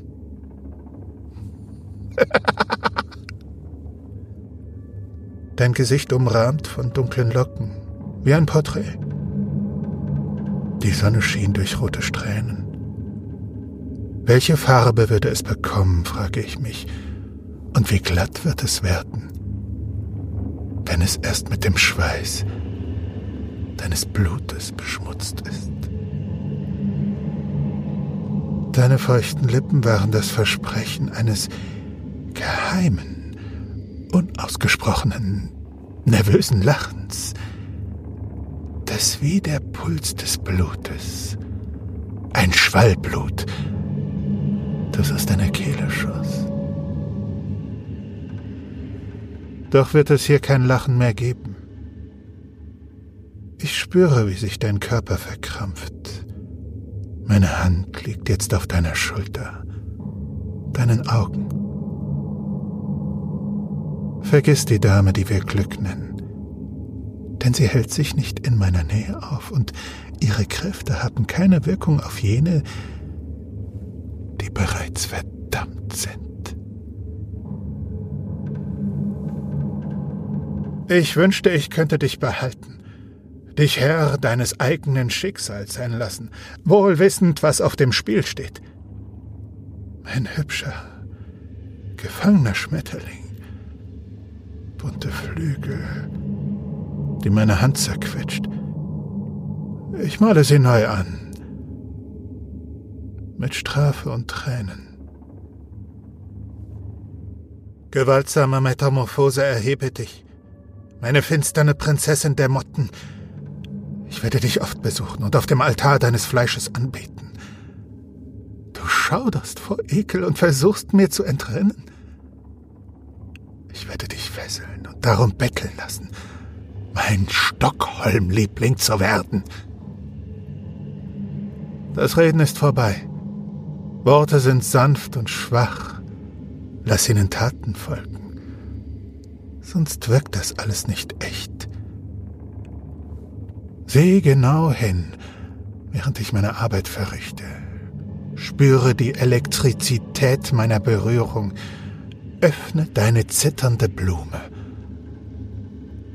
Oder ich werde deine Blütenblätter zerquetschen.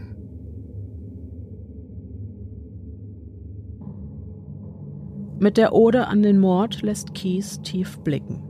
Er scheint seine Opfer als gefangenen Schmetterling zu bezeichnen und in diesen Zeilen die letzten Augenblicke vor ihrem Tod zu beschreiben.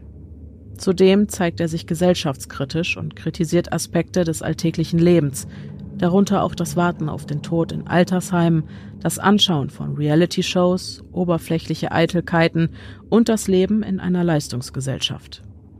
Dr. Phil Resnick, Direktor der forensischen Psychiatrie am Universitätsklinikum Cleveland, glaubt, dass der Serientäter mit seinen letzten Worten seiner Verachtung gegenüber des amerikanischen Lebensstil Ausdruck verlieh.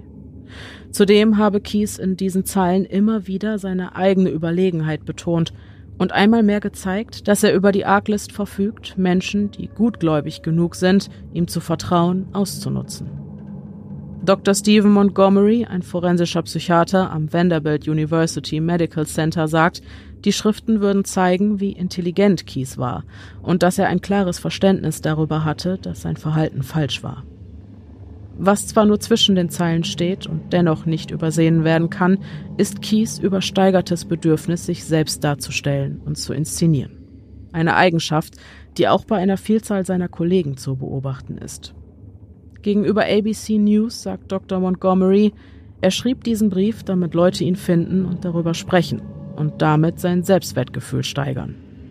Natürlich zeigt er in diesen Zeilen keine Reue oder Mitgefühl gegenüber seiner Opfer. Ein Verhalten, das zu seinesgleichen, nämlich Tätern mit psychopathischer Persönlichkeit passe, so der Experte. Stellenweise erinnert Keys oder an den Mord an berühmte Filmklassiker wie Das Schweigen der Lämmer, ein Thriller aus dem Jahr 1991, in dem Motten fester Bestandteil des Modus operandi des gesuchten Serientäters Buffalo Bill sind. Dieses Verhalten könnte seinen Ursprung ebenfalls in Keys Vergangenheit haben. Seit seiner frühen Adoleszenz studierte er jedes Buch, jeden Film, einfach alles über Serienmörder, was er in die Finger kriegen konnte. Seine Faszination für diese Gattung Mensch wuchs dadurch so stark, dass er, nachdem er Mindhunter gelesen hatte, Ted Bundy regelrecht vergötterte. Sein Fanatismus ging so weit, dass Israel Keys bei seiner Anhörung sogar Bundys Flucht aus dem Gerichtssaal imitierte, doch konnte er von der Wache umgehend aufgegriffen werden. Alles nur, um seinem Idol ein Stück näher zu sein. Bis zu seinem Tod war Israel Keys der Überzeugung, viele Gemeinsamkeiten mit dem im Jahre 1975 inhaftierten Serienmörder gehabt zu haben. Beide gingen methodisch vor und hatten bei der Begehung ihrer Taten das Gefühl, von ihren Opfern besessen zu sein. In Wirklichkeit waren Keys und Bundy bei der Wahl ihrer Opfer und in vielen weiteren Punkten ihres Modus operandi jedoch grundverschieden. Als Keys bei einer Befragung nach Robert Hansen gefragt wurde, antwortete er voller Enthusiasmus, dass er alles über den Serienmörder wisse. Weiter fuhr er fort, ich kenne wahrscheinlich jeden einzelnen Serienmörder, über den jemals geschrieben wurde. Es ist eine Art Hobby von mir. Nur für Dennis Rader hatte Israel Keys augenscheinlich wenig Bewunderung übrig. So bezeichnete er den BTK-Killer als Weichei, weil er sich vor Gericht entschuldigt und Reue für seine Taten gezeigt hatte. Seine volle Bewunderung galt einzig und allein jenen, die nie geschnappt worden waren. Sich selbst sah Israel Keys als eine Legende unter den Serientätern. Sein Hang zur Selbstbeweihräucherung und Glorifizierung von Serienmördern bestätigt zudem die Annahme, dass es sich bei der magischen Zahl elf tatsächlich um die Anzahl seiner Opfer handelt, denn ein Mann wie Keys hätte ziemlich sicher Anerkennung für jede einzelne seiner Taten haben wollen. Eine psychologische Evaluierung des Täters während seiner Untersuchungshaft zeigte, dass Israel Keys unter einer antisozialen Persönlichkeitsstörung litt und Anzeichen primärer und sekundärer Psychopathie zeigte, was in Anbetracht seiner Taten, Empathie und Reuelosigkeit wenig überraschend ist.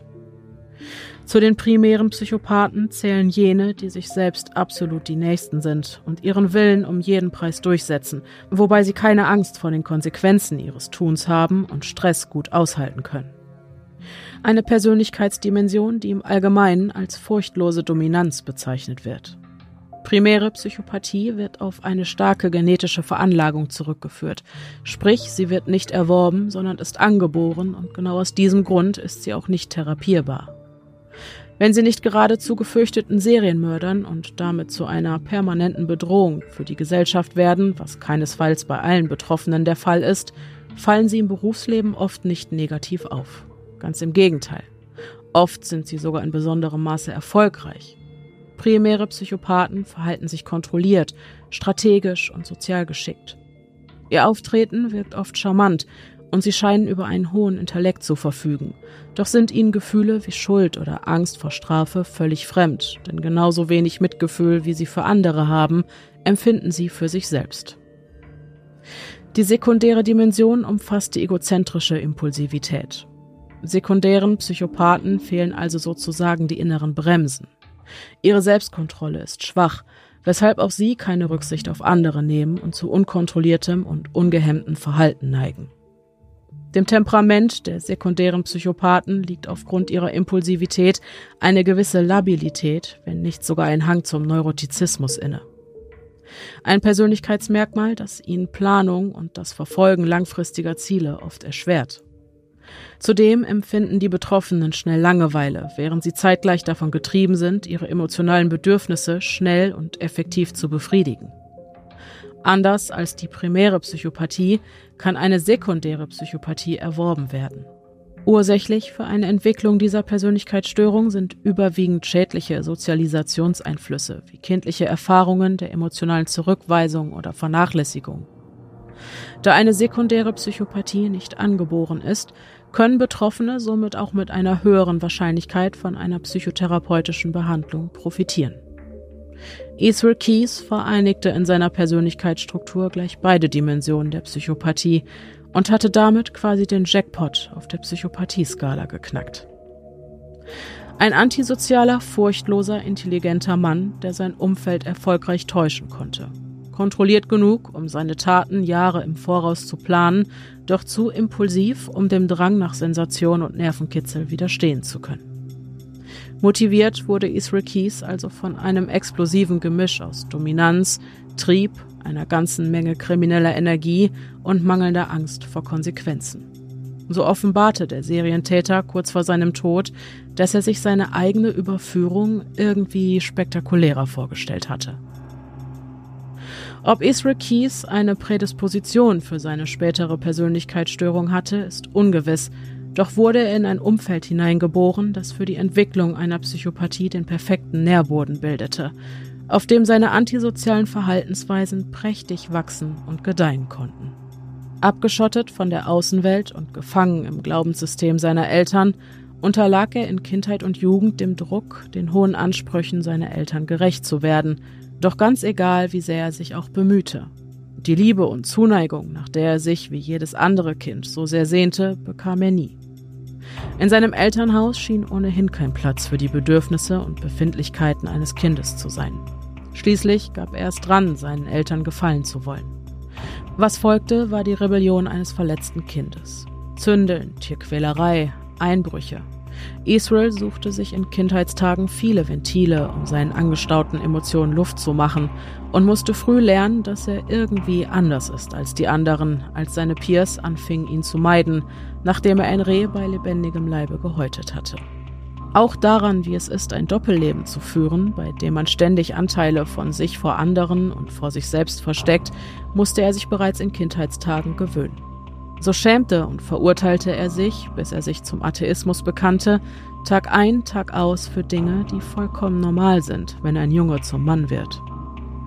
Alles in allem hatte Israel Keys jahrelang gelernt, sich anzupassen, seine Gefühle zu unterdrücken, um harten Strafen zu entgehen.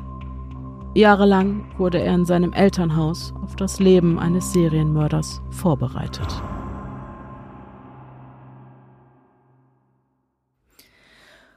Okay, so, machen wir mal der Reihe nach, ne? Mhm. War ja jetzt ein langer Fall. Mhm.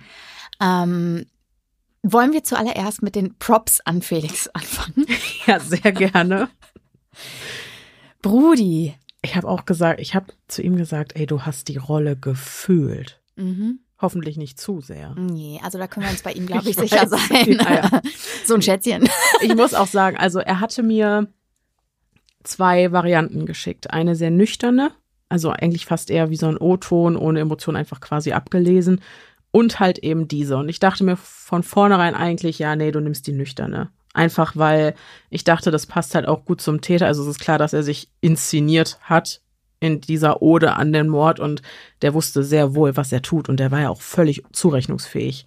Ne, also er war nicht das, was der gemeine Mund als Psycho bezeichnet in diesem Sinne, von wegen nicht bei Sinn, nicht bei klarem ja, ja, Verstand. Ja, aber dann habe ich Felix Performance gehört und ich saß auf einmal nicht mehr in meinem Wohnzimmer, sondern ich hatte das Gefühl, mit Hannibal Lecter in einer Glaszelle zu sitzen.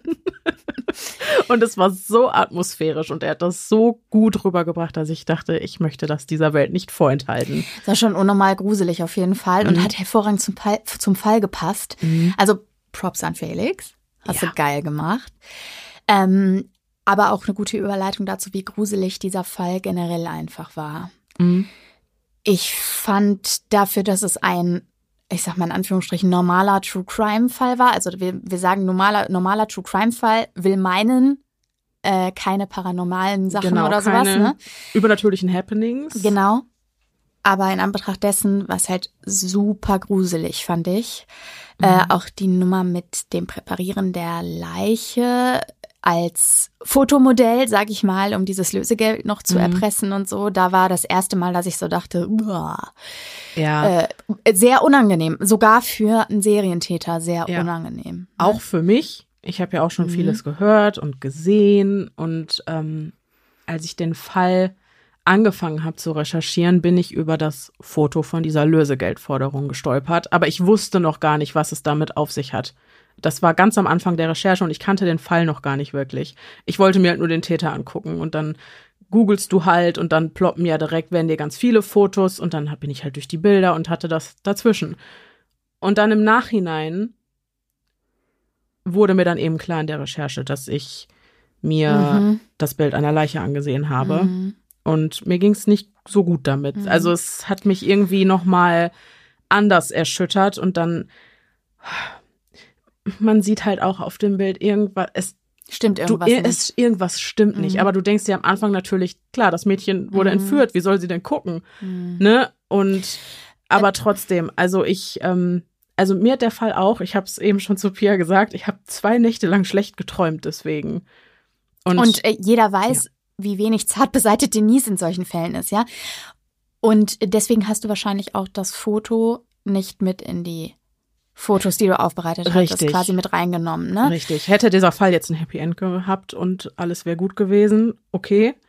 Aber wir, ich würde jetzt nicht das Foto einer Leiche im Netz Ich finde das teilen. super. Ja, ja, ich, und ich, ähm, genau richtig. ich weiß, dass ich das in der Vergangenheit mal getan habe, aber Menschen entwickeln sich, Menschen verändern sich und die ethischen und moralischen äh, Werte eines Menschen verändern sich auch. Und ich glaube, da habe ich mich einfach in eine gewisse Art verändert. Mhm. Und das würde ich bitten zu respektieren. Wenn ihr das sehen wollt, you do you. Ich sage immer, Mhm. jeder kann sich so weit traumatisieren, wie er es gerne möchte. Mhm. Äh, ihr seid nur eine Google-Suche davon entfernt. Also es ist wirklich nicht schwer zu finden. Ich bin jedenfalls dankbar, dass du es nicht geteilt Mhm. hast, weil ich es mir damit auch nicht ansehen musste. Denn wenn du Albträume hattest, dann möchte ich nicht wissen, was das mit mir macht. Ja, ich dachte halt auch so, okay, zeigst du es Pia? Und dann habe ich gesagt, nee, weil Mhm. ihr, spätestens ab dem Punkt, wo du eben rausfindest, dass ähm, Samantha Koenig in diesem Moment schon tot war, würdest du da, dann Ja. rückblickend hättest du das auch nicht sehen wollen. Ja, ja, okay. So, deswegen. Äh, ja, kommen wir mal zu unserem Täter. Mhm. Ich finde beeindruckend, beeindruckend im Wortsinne, ja, also Mhm. äh, gar nicht positiv behaftet, äh, wie gut drauf der ist. Mhm. Auch direkt zu Beginn der Fallschilderung dachte ich mir, also diese, also die Selbstinszenierung tritt sehr schnell zutage, finde ich, weil Ja. er plaudert sehr bereitwillig. Mhm. Und er plaudert auch. Er plaudert, genau, er Mhm. plaudert. Das ist wirklich, also im Wortsinne tut er das Mhm. ja, ne? Ich fand auch total interessant, dass es einige Parallelen gab zu Fällen, die wir kennen, ich oder beziehungsweise die, die, die, die so in aller Munde sind im True Mhm. Crime Sektor. Ich hatte zum, zum Anfang ganz dolle ähm, Parallelen zu äh, Frauke Liebs, die ja auch wahrscheinlich nicht selbst Nachrichten geschrieben hat oder die vielleicht doch selbst die Nachrichten geschrieben hat, aber eben nicht ganz freiwillig oder wie auch immer. Mhm. Diese Nachrichten, die aus dem Nichts kommen, die Dass irgendwie sehr Täter untypisch sind. Anfängt zu kommunizieren Genau, also genau, genau, genau. Mhm. Wobei das ja äh, einen ganz ungewissen Ausgang hatte, dieser Fall, äh, im Gegensatz zu unserem. Mhm. Ähm, dann habe ich erst gedacht, okay, er plaudert so bereitwillig. Das erinnerte mich dann so ein bisschen an unseren Jeffrey Dahmer, der aber ja erleichtert war, irgendwie Mhm. gefangen worden zu sein. Mhm. Der ja auch in einem, aus einem religiösen Kontext kam und die ganze Zeit sich daran festklammerte, um ja nicht diesen Schritt zu gehen.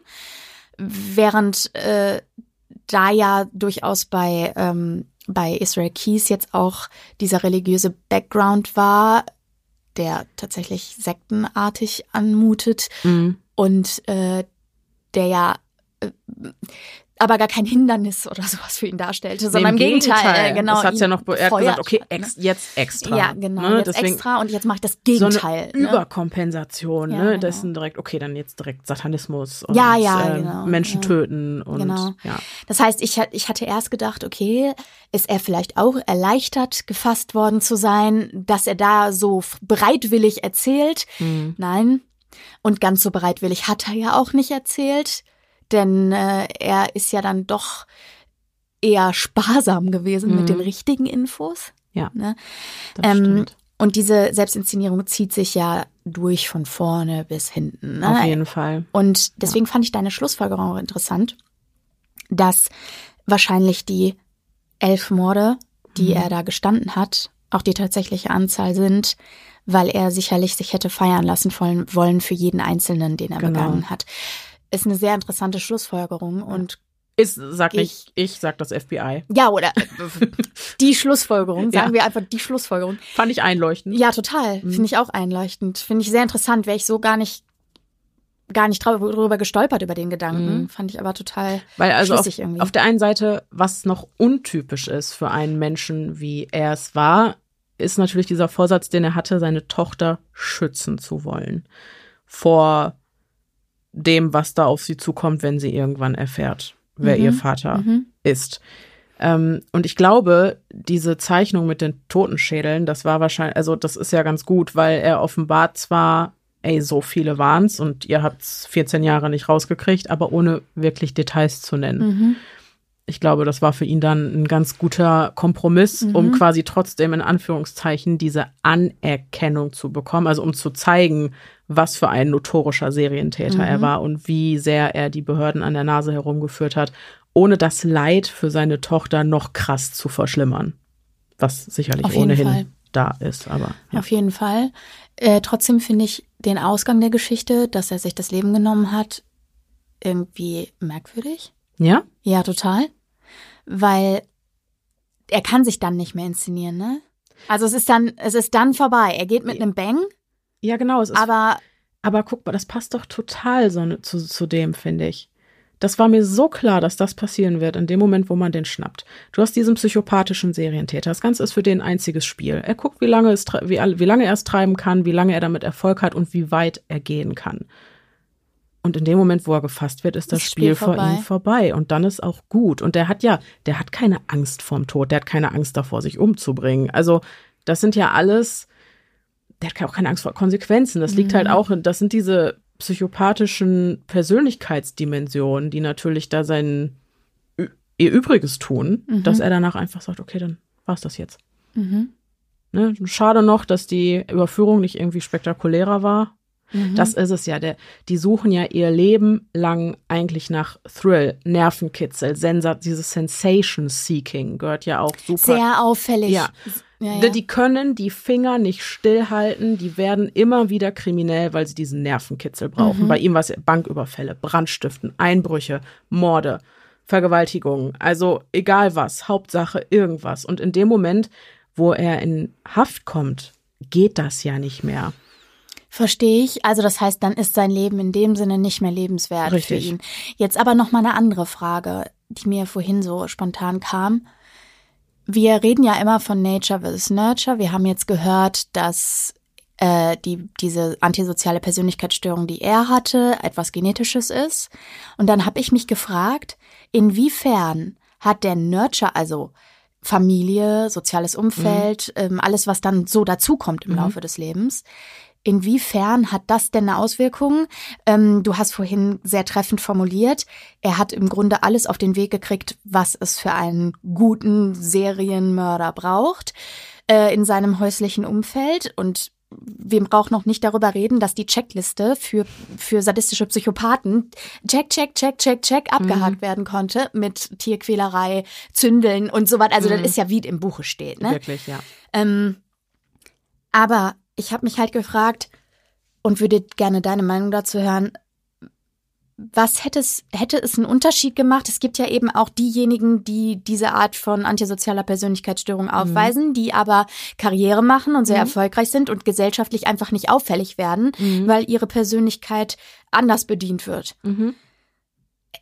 Ist es da auch wieder die schlechte Kindheit in Anführungsstrichen, das, was ihm da als Kind passiert ist, was da den Ausschlag gegeben haben dürfte dazu, dass er auf diese Art und Weise damit umgegangen ist und dass er eben zum Mörder geworden ist. Hätte, würdest du denken, dass es einen Unterschied gemacht hätte, wäre er in einem stabilen Elternhaus aufgewachsen, mhm. in dem ihm Möglichkeiten gegeben worden wären, damit anders umzugehen?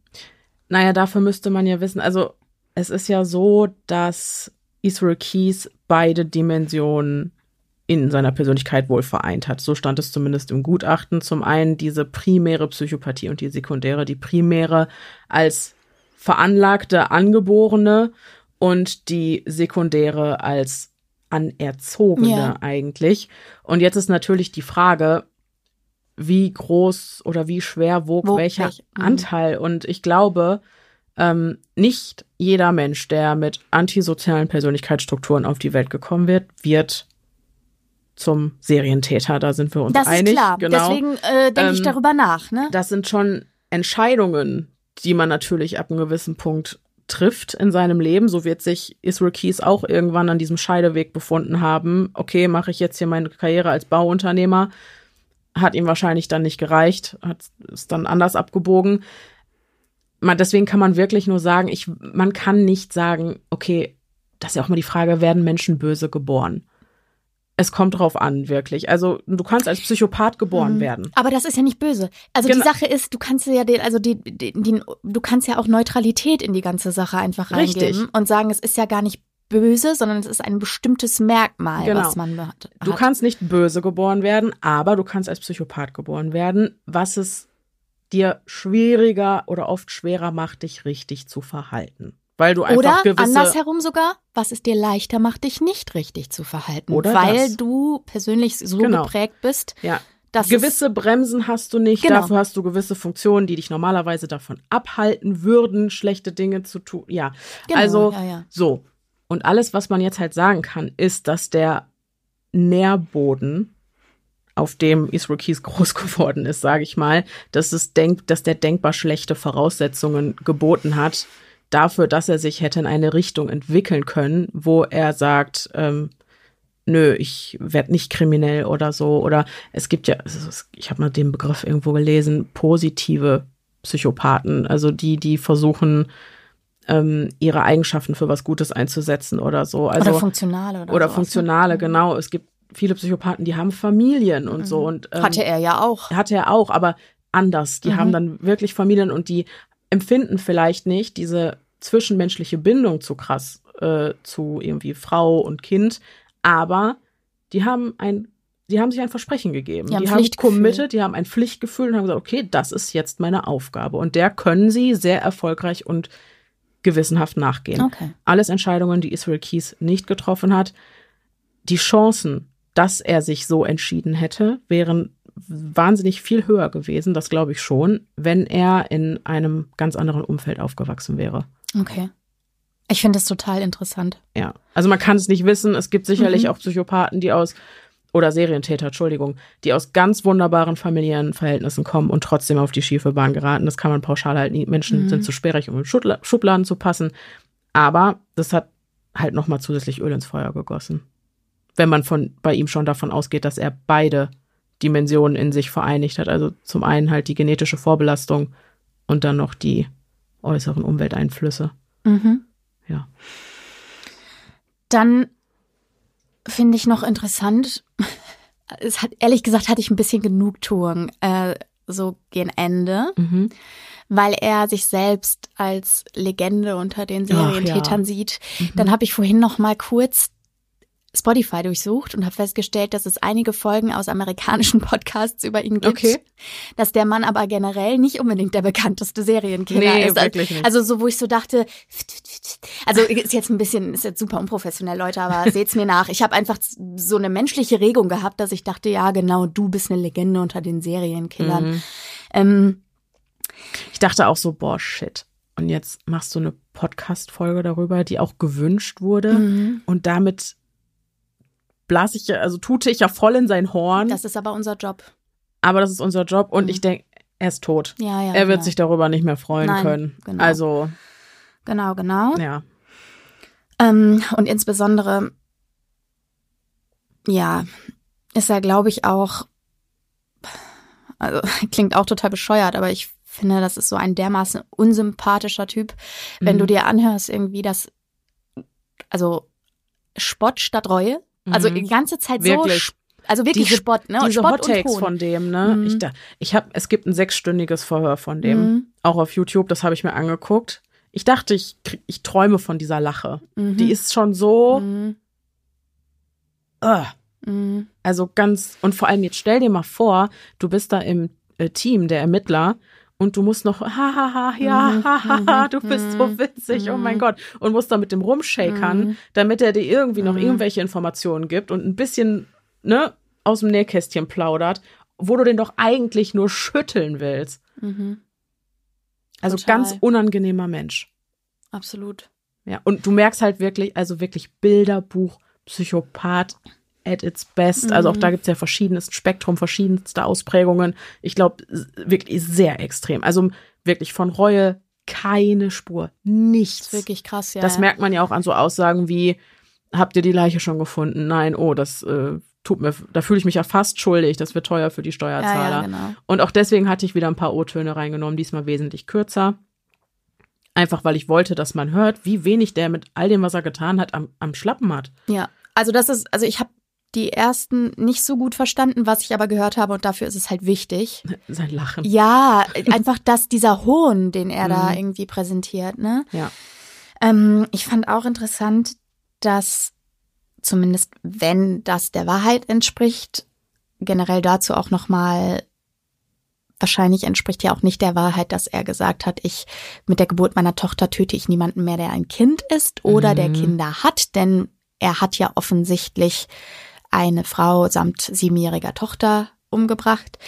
Ähm, aber die Army scheint ja für sein Sensation Seeking, wenn man bei dem Begriff Mhm. mal bleiben will, irgendwie ein Ventil gewesen zu sein. Zumindest sofern er so lange dann untätig gewesen ist. Wobei man ja nicht weiß, hast du ja auch genauso ausformuliert, wo er sonst noch überall tätig war, gerade bei Auslandseinsätzen und so weiter, ob er da Richtig. nicht auch irgendwie über die Stränge geschlagen. Und er hat ja auch, also was Sexualdelikte angeht, über die Stränge geschlagen. Und ich glaube, es wäre eine Frage Tolle der Formulierung Zeit. auch, sorry.